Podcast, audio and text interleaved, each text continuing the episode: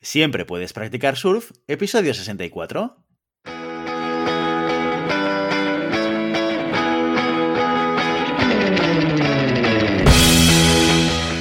Bienvenido y bienvenida a Siempre puedes practicar surf, el podcast semanal sobre recursos humanos.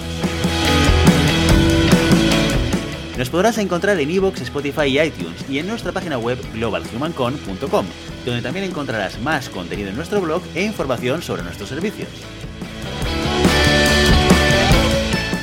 Apúntate a nuestro newsletter y no te perderás nuestros webinars en directo o nuestras formaciones abiertas. Este podcast está pensado para profesionales de recursos humanos, gerentes o jefes de equipo y podrás encontrar técnicas, consejos, ideas, conceptos y noticias sobre la gestión de personas, eso sí, con un enfoque práctico y aplicable. Mi nombre es Guillermo Cornet, presentador de este programa, y hoy en Siempre Puedes Practicar Surf tenemos el placer de contar con Alfredo Diez, coach ejecutivo internacional, doctor en administración de empresas, escritor y speaker.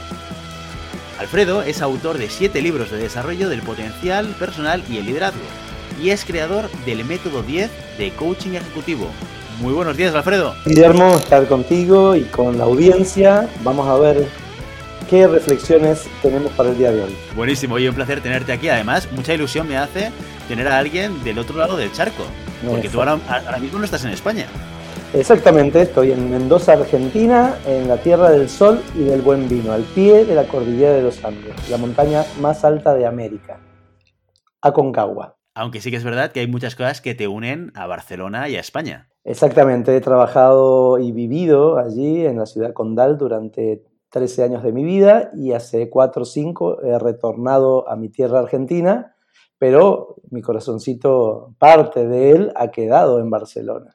Buenísimo, buenísimo. Bueno, hoy hemos invitado a Alfredo para que nos hable de una cosa muy concreta y, muy, práctica y muy interesante. Y es que queremos que Alfredo nos cuente un poquito más sobre una metodología que él utiliza en sus formaciones como, coach, eh, que es el método 10, eh, que es un elemento que nos puede ayudar a desarrollar nuestras habilidades de liderazgo. Así que, Alfredo, cuéntanos un poco esta metodología que tú utilizas en tus sesiones y en tus coachings ejecutivos, de qué va, de qué se trata y, qué elementos tiene eh, dentro este de, esta metodología. Excelente, Guillermo. La idea es la siguiente, es desarrollar eh, mm, siete mm, herramientas, competencias o habilidades ejecutivas para el logro de resultados en la gestión de equipos de alto rendimiento. Entonces, vamos a desandar cada una de ellas, reflexionar sobre cada una de ellas y ver qué nos puede aportar. Eh, la primera es el neoliderazgo. ¿Qué es este neoliderazgo y las nuevas generaciones? Son dos temas en el módulo 1. Módulo 1, neoliderazgo. ¿Qué es para mí el neoliderazgo? Es simplemente ayudar al Ejecutivo a pasar de la mirada autocrática, piramidal, mm, paternalista de liderazgo a una mirada horizontal, dialogante y participativa. Esa es la idea y siempre hablo de directivo, hablo de padre, hablo de maestro, hablo de entrenador deportivo. ¿Por qué? Porque los líderes que lideran equipos y personas son los que todavía están enganchados con modelos antiguos de liderazgo y de influencia de los equipos. Y eso hace muy mal a las personas que forman parte de los equipos y fundamentalmente a los resultados de esos equipos. Entonces, ¿cuál es la idea? Transitar el camino de ese líder que manda, ordena, juzga, critica, para comenzar a tener un líder más coach. De hecho, el liderazgo es coaching. El liderazgo moderno se llama coaching. El coaching es el modelo socrático. Solo sé que no sé nada reflexionar, preguntar para encontrar el mayor potencial del empleado y del miembro del equipo. Recuerdo en Barcelona cuando eh, Leo Messi jugaba en la mitad del campo con Rijard. Y Rijard le decía, vos subí la pelota a Ronaldinho, Eto y Deco. Bien. Y Leo iba y subía la pelota.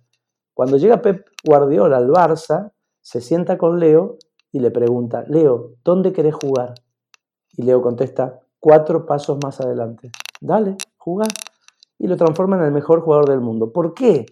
porque el líder cambió su modelo eh, paternalista de liderazgo, de decirle qué tiene que hacer, cómo tiene que hacerlo, a escuchar a su liderado, donde dentro de la organización puede expandir su potencial y puede dar el 120% de su capacidad.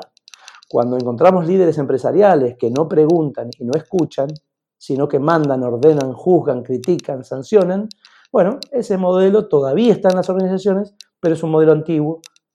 Y si lo linkeamos con las nuevas generaciones, vamos a entender que un modelo autoritario, paternalista, con los millennials, por ejemplo, o con los X, no funciona. Entonces, no solo tenemos que tener en cuenta el cambio paradigmático de liderazgo piramidal por un liderazgo horizontal, sino también que tener en cuenta a quién estoy liderando. Si tiene más de 54 años, es un baby boomer. Se motiva, se compromete y trabaja diferente a un X de 54 a 38, o a un millennial de 38 a 19, o a un centennial de 19 para abajo, o a un Z. Entonces, si no tenemos en cuenta los modelos de liderazgo que ejercemos, más las generaciones a las cuales yo estoy liderando, no puedo tener efectividad en mi liderazgo, porque lo que compromete a un X descompromete a un millennial, y lo que descompromete a un millennial puede comprometer, motivar o incentivar a un eh, Z o a, un, eh, em, a una persona de generación de los 19 para abajo, que son denominados centennials. ¿Cómo lo ves, Guillermo? Primer punto. Totalmente, mira, eh, hace muy poquito hablábamos en, este mismo programa sobre eh, planes de igualdad y de diversidad en las organizaciones, ¿no? Y uno de los temas que, salen y surgen en, muchísimas organizaciones, eh, aparte del COVID, que yo creo que es parte de la agenda de cualquier organización en estos momentos, también uno de los temas que se empiezan a tratar mucho con, mucha preocupación tiene que ver con la diversidad. y, me gusta mucho que el punto número uno de la metodología que tú propones sea justamente darnos cuenta de las dificultades y las complejidades que tiene a día de hoy ser líder. una reflexión que yo tenía mientras hablabas, Alfredo, yo pensaba, ostras, hace 40 años era mucho más fácil todo esto. ¿eh? Exactamente. Hemos complicado la vida. O sea, ¿qué ha pasado aquí? No, ¿qué ha, pasado? Eh, fundamentalmente un, cambio paradigmático fue, eh, o ha sido, o recientemente, Internet, ¿no? Pero sí, evidentemente, en la época de mi padre y en la época de mi abuelo, eh, el empleado que hacía, bajaba la cabeza y decía, sí, señor. Hasta que falleció mi padre en el 92, mi relación con mi padre fue sí papá, no papá. Bien, yo soy baby boomer, tengo 55 años. Entonces, ese modelo, hasta mi generación, te lo acepto, Guillermo. Ahora, ningún chico de las nuevas generaciones baja la cabeza ante un jefe autoritario o un jefe que lo trata mal o que lo somete a su mirada.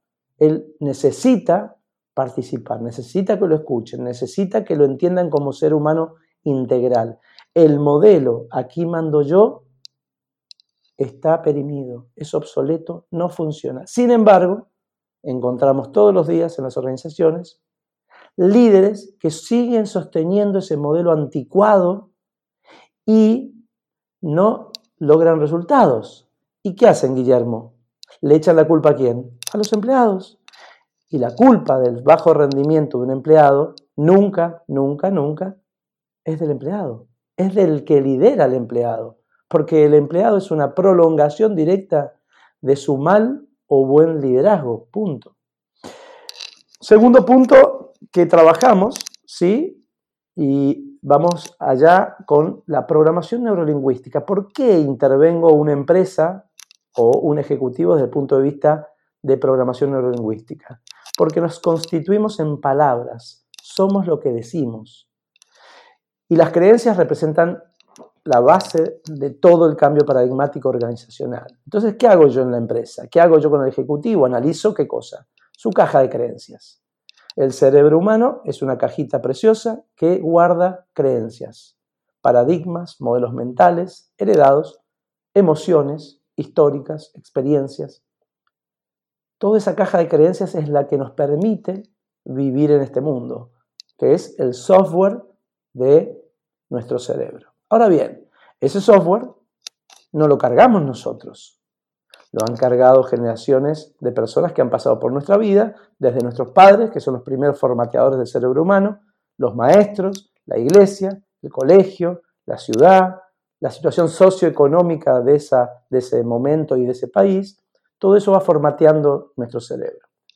Por lo tanto, ¿cuál es el ejercicio? Hacer un listado de creencias limitantes y creencias potenciadoras, para saber qué hay en mi cerebro. Cuando yo lo hago en la organización, me puedo dar cuenta perfectamente que lo que entorpece la buena marcha de una organización no, nunca está fuera, siempre está dentro, en las creencias limitantes. Las creencias no son buenas ni malas. Te permiten ser feliz y lograr resultados o no te lo permiten, nada más.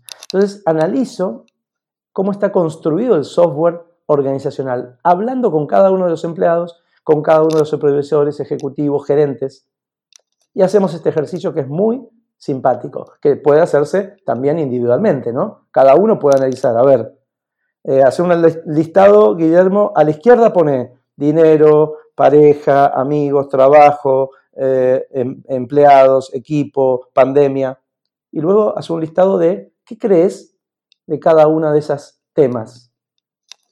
Y vas a poder distinguir entre creencias limitantes, creencias que te limitan, que te impiden lograr resultados, y creencias que te potencian. ¿Mm?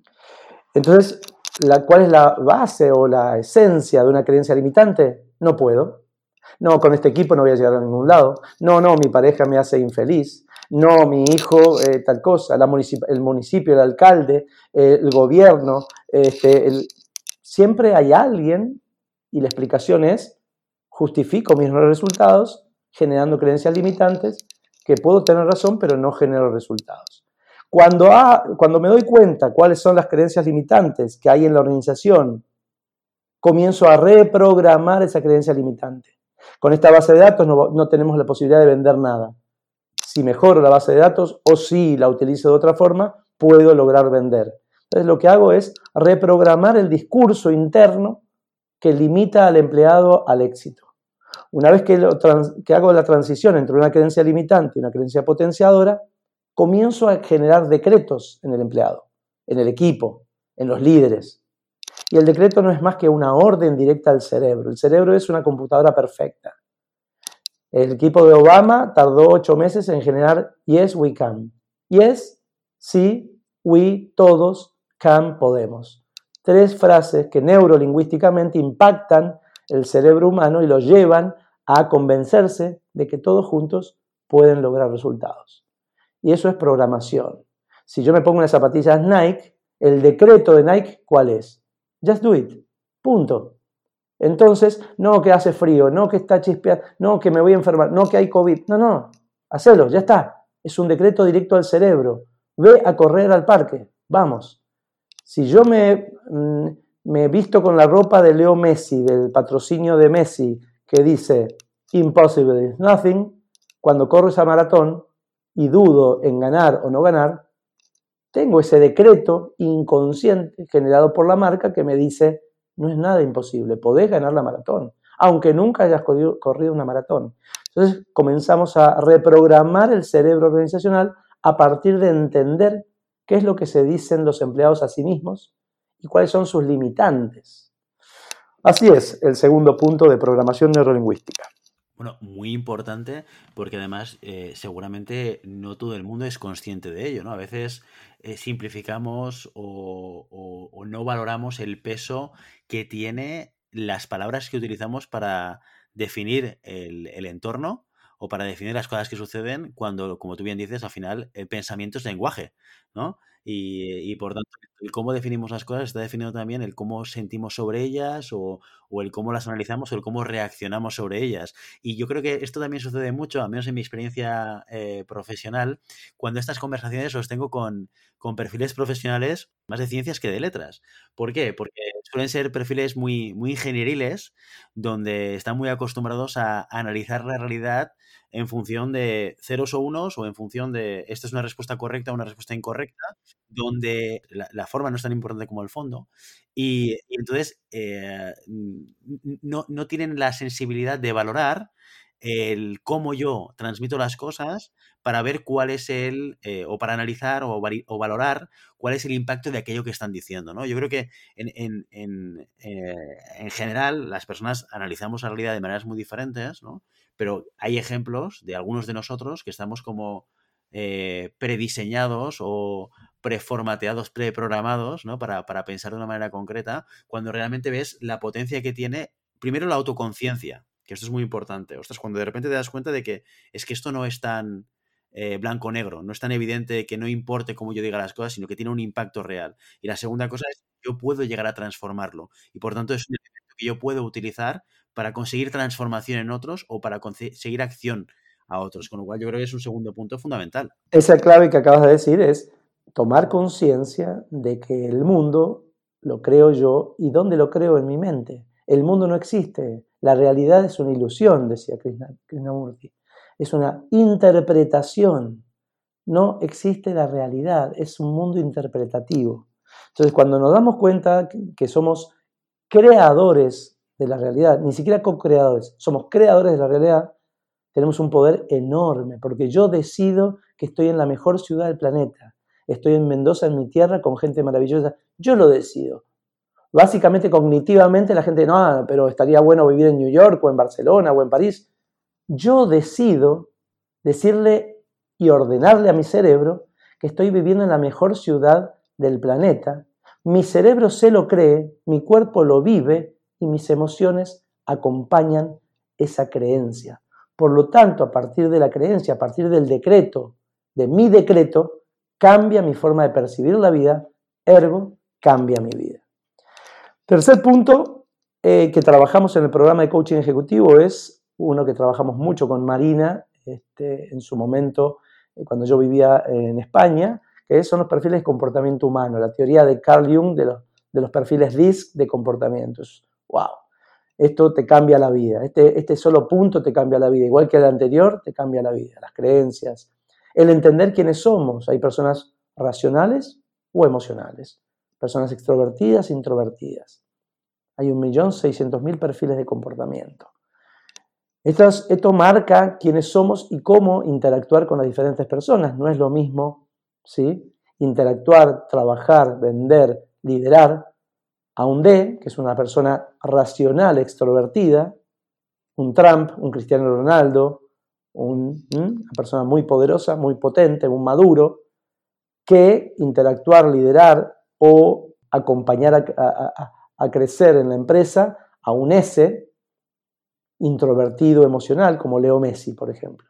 Entonces, cuando entendemos que las personas son letras y requieren un liderazgo adaptativo, esa fue mi tesis doctoral en eh, Suiza, hablé de liderazgo adaptativo y cómo los líderes, y puse como ejemplos mi trabajo en el Fútbol Club Barcelona, cómo el líder adapta su perfil de liderazgo al liderado. No es lo mismo, dijimos, liderar a Leo Messi, que es un chico introvertido, hipersensible, ¿sí? que a un D, extrovertido racional, como cristiano, que la fuerza de su ego, de su fuerza. Entonces, son perfiles de liderazgo diferentes. Pep Guardiola es un SC, es una persona más introvertida, más de valores, y necesita un equipo de S, personas con una forma de entender la vida diferente tranquilos, empáticos. En mi época era Xavi, Iniesta, Busquets, toda gente sana, cariñosa, sensible, que con Leo Messi hacían un, panorama interesantísimo. Ahora, si yo en ese escenario donde yo armo mi equipo, por eso los líderes también está bueno que sepan armar equipos de alto rendimiento teniendo en cuenta su perfil de liderazgo y su capacidad de liderar letras. Entonces, arma un equipo para ser liderado. Ahora bien, si yo en ese escenario meto a Cristiano Ronaldo, hago un desastre porque es un perfil totalmente diferente a lo que yo tengo en mente para liderar. ¿Sí? Mourinho tiene la capacidad de liderar a un caballo de carrera como Cristiano o como Ibrahimovic, por ejemplo. Son jugadores de fútbol muy potentes. En la empresa nos encontramos con todas las letras. Gente racional introvertida, gente emocional extrovertida. Entonces, los cuatro perfiles de comportamiento están conformados por estas líneas. Razón, emoción, extroversión, introversión. Dentro de ahí estamos nosotros. Esto se utiliza, Guillermo, para todo en la vida. Uno no puede ser efectivo si no conoce esta teoría y si no sabe manejarla. Se trabaja en neuroventas con esto. No es lo mismo venderle una 4x4 a un C, que es un tipo racional, introvertido, metódico, estructurado, que hay que hablarle de estadísticas, porcentuales, rendimiento de la gasolina, eh, capacidad de, tracción, etcétera, datos técnicos, que venderle una 4x4 a un I, que es un tipo extrovertido emocional, que simplemente hay que convencerlo que, de que carga la tabla de windsurf y se va con los amigos al dique con, y acá tenés un lugar para poner la heladerita con las cervezas. ¿Por qué? Porque cada ser humano tiene lo que se denomina botón de activación emocional. Ese botón de activación emocional es el que hace e impulsa la compra de un producto. Si el vendedor no sabe esto, no puede vender. Si el líder no sabe que está liderando letras, no puede liderar. Mi madre decía una frase muy bonita, somos cinco hermanos, y decía, Alfredo, ley pareja no es rigurosa. Y le digo, mamita, eh, estás equivocada, lamentablemente, eso era tu época, cuando no había un conocimiento desarrollado del management. ¿Por qué? Porque lo que motiva, si vos educás, mamá, a todos tus hijos igual, es un error conceptual. Si vos lideras a todos tus liderados de la misma manera, es un error conceptual del líder que no entiende que las personas son únicas y las personas son letras. Porque lo que motiva a María Marta desmotiva a Susana, que es de, no motiva a Alfredo, que C, ¿sí? Entonces, cada uno de tus hijos son diferentes. Por lo tanto, tu forma de ser padre, tu forma de ser líder, tu forma de ser entrenador debe ser totalmente diferencial. Porque si no, podríamos decir que es lo mismo liderar, y volvemos al ejemplo, a Messi que a Cristiano. No, es diferente el modelo. Es diferente la intervención y diferente la influencia y el resultado que logro con uno u otro modelo de liderazgo. Está clarísimo que Pep Guardiola sabía tocar dónde el botón necesario para motivar y comprometer a Leo Messi. Y San Paoli, luego el entrenador de la selección argentina, como no sabía, no le sacó ni un 10% de rendimiento a Leo en el Mundial. ¿Por qué? Porque no sabía quién era Leo, no sabía tratarlo. ¿Y sabes cómo lo trató? Como Maradona. Y Leo no es Maradona. Le dio el brazalete de hijos salvanos. Y Leo no es un salvador como Maradona. Son diferentes formas.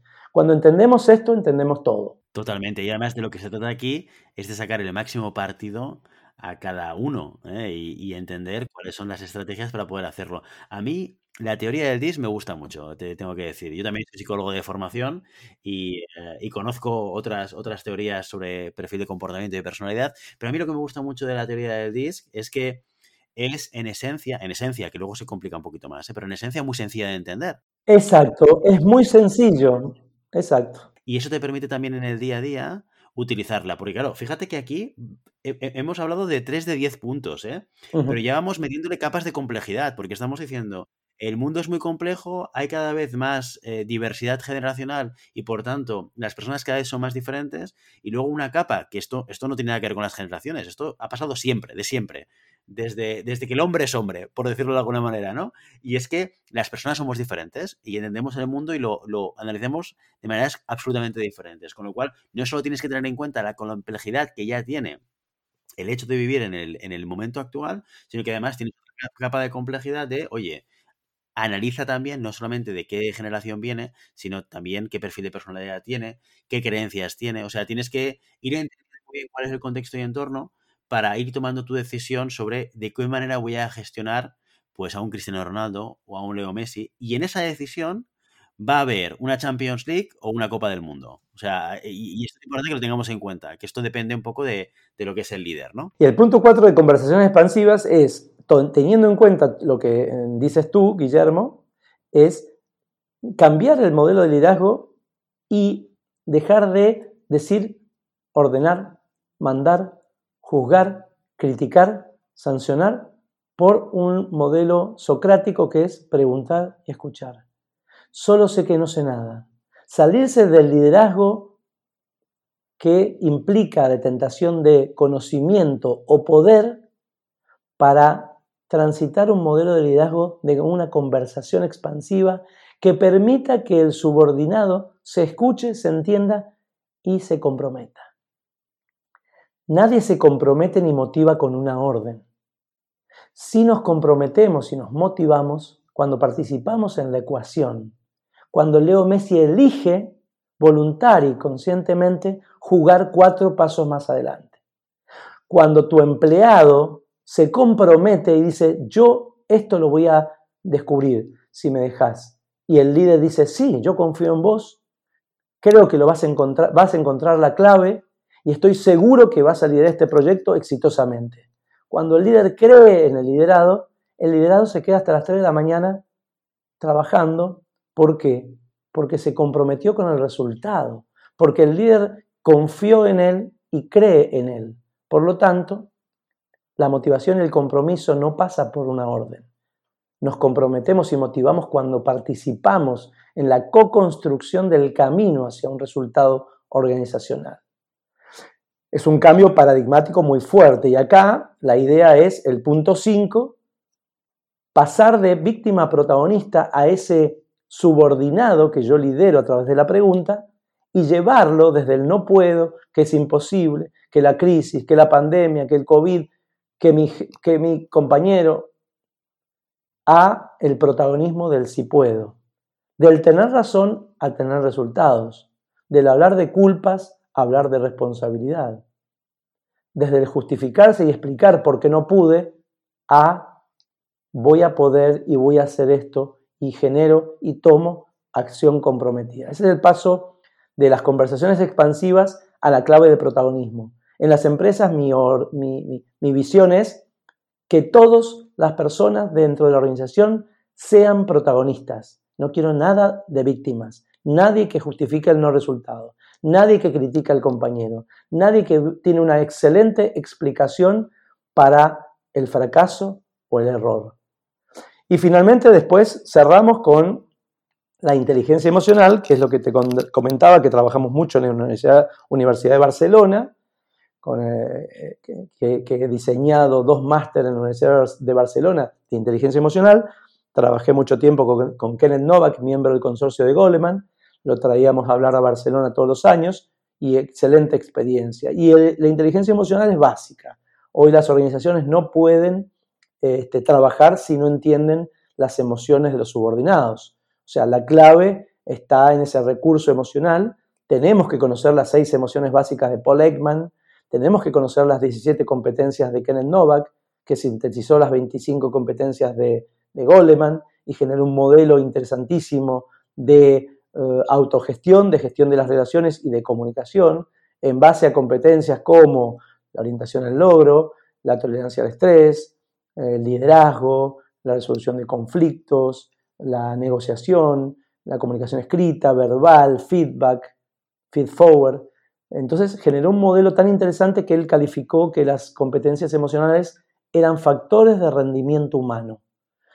Y una experiencia muy interesante, eh, y, que, con esto, si querés, vamos cerrando, este, que yo trabajo en las empresas, hablo mucho de, de, Goodman. John Goodman, ¿qué hace John Goodman? Goodman es experto en microgestos. Goodman encierra a una pareja en una habitación durante 15 minutos con cámaras y eh, con un 95% de fiabilidad te dice si esa pareja se va a divorciar en los próximos cinco años. ¿Qué observa Goodman?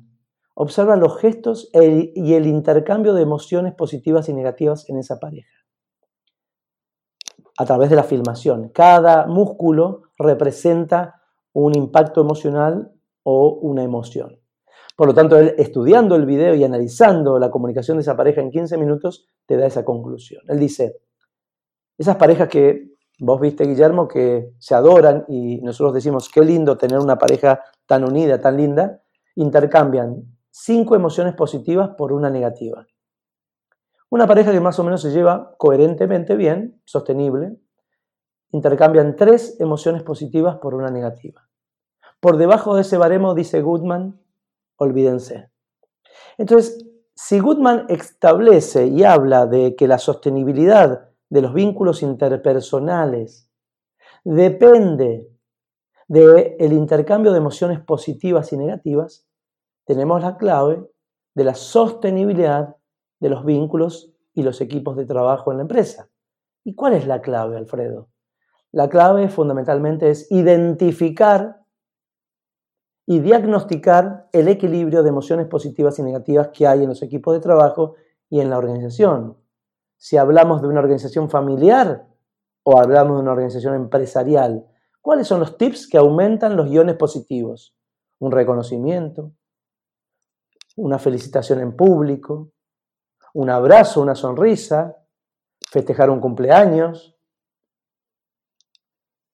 un chocolate para la secretaria, unas flores, eh, cualquier hecho, y entonces en la empresa me dedico a hacer un listado de 20, 30 cosas que pueden hacer los miembros de los equipos para elevar las emociones positivas dentro de la organización. Si tenemos la clave y podemos encontrar eso, podemos encontrar también la sostenibilidad de los vínculos interpersonales de un equipo deportivo, de mi casa. Salgo por la mañana y pongo en la nevera un post-it que dice mi amor, nos vemos en la noche, te amo. ¡Pum! Emoción positiva, le dejo un chocolate en la almohada, la felicito porque la casa está preciosa, o ella me felicita a mí por lo que sea. Comenzamos a entender que la clave del éxito interpersonal está en el intercambio de emociones positivas y negativas, y que hoy la sociedad de consumo, los periódicos y las malas noticias nos matan la cabeza. un estudio de la Universidad de California hablaba de que un niño en, una, en un hogar medio de Estados Unidos, ¿sí? se vierte en un hogar de Estados Unidos, se vierten 14 mensajes negativos por uno positivo. ¡Wow! ¿Cómo coexistimos? ¿Cómo un niño formatea su cerebro con 14 mensajes negativos por uno positivo? No que culpa al árbitro, no que la maestra me sancionó, no que este gobierno, no que... Uf, entonces, si nos, damos cuenta de ese desequilibrio que se genera, porque la sociedad básicamente habla de, y la gente habla de, el negativo, entonces no podemos entender cómo solucionar los conflictos personales, emocionales de las organizaciones. Totalmente. Oye, Alfredo, quiero hacerte una pregunta para, ir cerrando también, eh, en, todos los años de experiencia que tú tienes, habiendo acompañado a diferentes ejecutivos en ese proceso de cambio y de transformación a través de esta metodología, ¿qué es lo que suele suceder cuando alguien pasa por estos, eh, estos siete módulos y tres acciones que tú propones? Y bueno, el cambio paradigmático es terrible porque la mayoría, el 99% de la población mundial, está en el primer paso del camino de la sabiduría. ¿Cuál es el primer paso? El primer paso del camino de la sabiduría es inconscientemente incompetente. En la zona de ceguera cognitiva, no sé que no sé. La mayoría de gente es ignorante a su ignorancia. ¿Qué significa? Que no sabe, que no tiene las competencias necesarias para moverse eficientemente en este mundo. Entonces, la foto de un fracaso, un error o, o un no resultado, ¿cuál es la foto? La foto es me faltan competencias. La única forma de entender la evolución es capacitándose. Ari de Jeus, vicepresidente de Shell, decía, la única ventaja competitiva sostenible que tienen las organizaciones y las personas es capacitarse con mayor rapidez que tus competidores. ¡Wow! ¿Y dónde queda todo? En primero, darte cuenta de que no sabes. Primero. O, si querés, de que puedes aprender algo más y que te pueda ayudar en tu vida. Siguiente paso, paso de inconscientemente incompetente a conscientemente incompetente. Che, Alfredo, necesito ayuda. Sos consciente de tu incompetencia, que la ola que te llevó a formar esta empresa no te va a permitir hacer otra empresa, ni una unidad de negocio, ni incrementar 100 personas en tu personal. ¿Por qué? Porque las mismas competencias que te permitieron ser novio no te permiten ser esposo y las competencias que te permitieron llegar a ser esposo no te van a permitir ser un buen padre. Porque para escalar, para seguir subiendo y creando nuevas olas, necesitas nuevas y mejores competencias. Eric Hoffer, hablando de empresas y de personas, decía, en estos vientos turbulentos, las organizaciones que estén abiertas al aprendizaje se adueñarán del futuro. Mientras quienes crean saberlo todo estarán perfectamente equipados para operar en un mundo que ya no existe. La clave, señores, es capacitarnos. Y el tercer punto es cuando ya están haciendo coaching, que es conscientemente competente. Están siendo entrenados y son conscientes de su competencia. Y el cuarto, punto del camino de la sabiduría, ¿cuál es? Inconscientemente competente. Cuando naturalmente, fruto del entrenamiento, fruto del compromiso en adquirir nuevas habilidades, ya sos competente inconscientemente como conducir o como caminar. Lo hacemos natural e inconscientemente. Ese es el camino de la sabiduría que propongo en el método 10 y es un programa de entrenamiento eh, muy rompedor, muy paradigmático, que lleva a los ejecutivos a decir, wow, ¿por qué no habré tomado esta, este entrenamiento, esta capacitación antes? Todo el tiempo que perdí creyendo que algo sabía. Y eso es el gran dilema de las organizaciones y de las personas.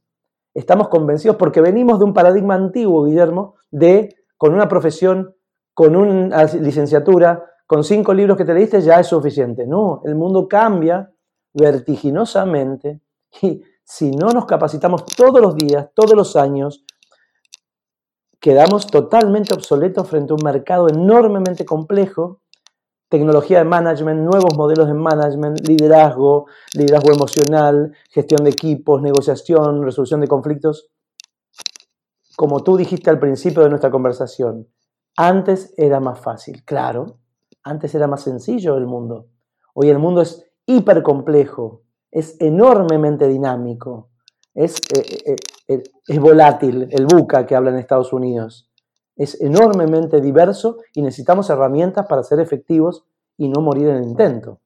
Ya, solo con esta conversación de media hora en la cual nos has explicado la metodología, a más de uno le has dado trabajo, ¿eh? Y les has dado deberes para hacer en casa. Yo por lo menos me quedo con ese concepto de fijarme, ahora me fijaré con mi pareja, ¿eh? con esas micro eh, señales de, de, acercamiento emocional. Ostras, y no sé si, no sé, igual no lo hago por no preocuparme tampoco, ¿eh? porque a veces cerrar los ojos a la realidad es una alternativa, aunque no sea la mejor, ¿no? Alfredo, muchísimas gracias por estar hoy con nosotros y venir a acompañarnos a hablarnos de eh, coaching ejecutivo y, de la metodología 10 que tú utilizas. Un placer para mí. Este, y cierro con una reflexión. Hay una palabra que me gusta mucho y que la aprendí en Barcelona y que la repito siempre, ¿no? Yo viajaba de Barcelona a Lleida y me alojaba en un hotel, Hotel Real. Tres estrellas, cruzaba el río y daba clases en la Universidad de Lleida. Y había una frase que decía lo siguiente, que se las regalo para cerrar este hermoso y lindo podcast. Decía, de nada sirve que lo hagamos bien si no cumplimos sus expectativas. Bueno, yo viví la frase y digo, bueno, una frase más eh, en mi vida de coach. Luego esa frase se transformó en algo enormemente mm, paradigmático, cambió mi forma de trabajar. ¿Por qué? Porque hasta ese momento yo hacía lo mejor que podía. Trataba de ser un buen coach, trataba de ayudar a la gente. Y me di cuenta de que la clave no es hacerlo bien, sino la clave es cumplir expectativas. Y te voy a dar más trabajo entonces, ya que te doy trabajo con eh, eh, las emociones, te voy a dar un trabajo y les voy a dar trabajo a todos los que están escuchando. Simplemente no traten de hacerlo bien, simplemente traten de cumplir expectativas. Yo le entrego unas flores a mi mujer y le digo, mi amor, te quiero mucho. Y ella me mira con cara rara y me dice, bueno, pero me hubiese gustado que me acompañaras al médico el miércoles pasado. Me planché la camisa, hice una inversión económica. ¿Fui efectivo? Para nada. Para nada porque me estaba mirando el ombligo y no estaba escuchando al otro. La clave de la efectividad no pasa por hacerlo bien, pasa por escuchar al otro. Entonces, tarea para la casa, Guillermo. Preguntar a tu pareja, mi amor, decime cinco cosas que esperás de mí o cuáles son tus expectativas respecto a mí. Y viceversa. Le preguntás a ella, ¿sí? ¿Mm? Y, y le decís vos tus expectativas. Yo lo hago con los ejecutivos y te aseguro que vuelven colapsados. El otro día vino un ejecutivo que lo hizo con los hijos y me dice, Alfredo, te juro por Dios que no sabía. Y se le caían las lágrimas. Los tres hijos le habían escrito en el cuaderno lo que esperaban de él y él no tenía la más pálida idea de lo que esperaba el hijo de él. Ni siquiera conocía al hijo. Entonces, él le regalaba la bici, el, iPhone, el otro, pero lo único, lo que quería el hijo era otra cosa. Cuando nos descubrimos y preguntamos expectativas, nos damos cuenta de que estamos totalmente perdidos. Y otro ejercicio que hago es hacer, de cuenta que hacer un, listadito y, y anotar lo que vos pensás que tu mujer espera de vos. Y luego preguntarle lo que espera de vos. Y luego comparar los dos papeles. Mamita querida, no sabemos qué estamos haciendo. Somos enormemente incompetentes con los demás. Y la única forma de ser competentes, efectivos y eficaces es preguntarle a tu cliente, ¿en qué te puedo ayudar? Preguntarle a tu hijo, ¿qué necesitas de mí? ¿Qué haría un buen padre en esta situación? ¿Por qué? Porque así nos sacamos el ego de pensar que sabemos algo. No sabemos nada. Y dejar de pensar que sabemos qué necesita el otro. Preguntar al otro qué necesita. ¿Cómo lo podemos ayudar?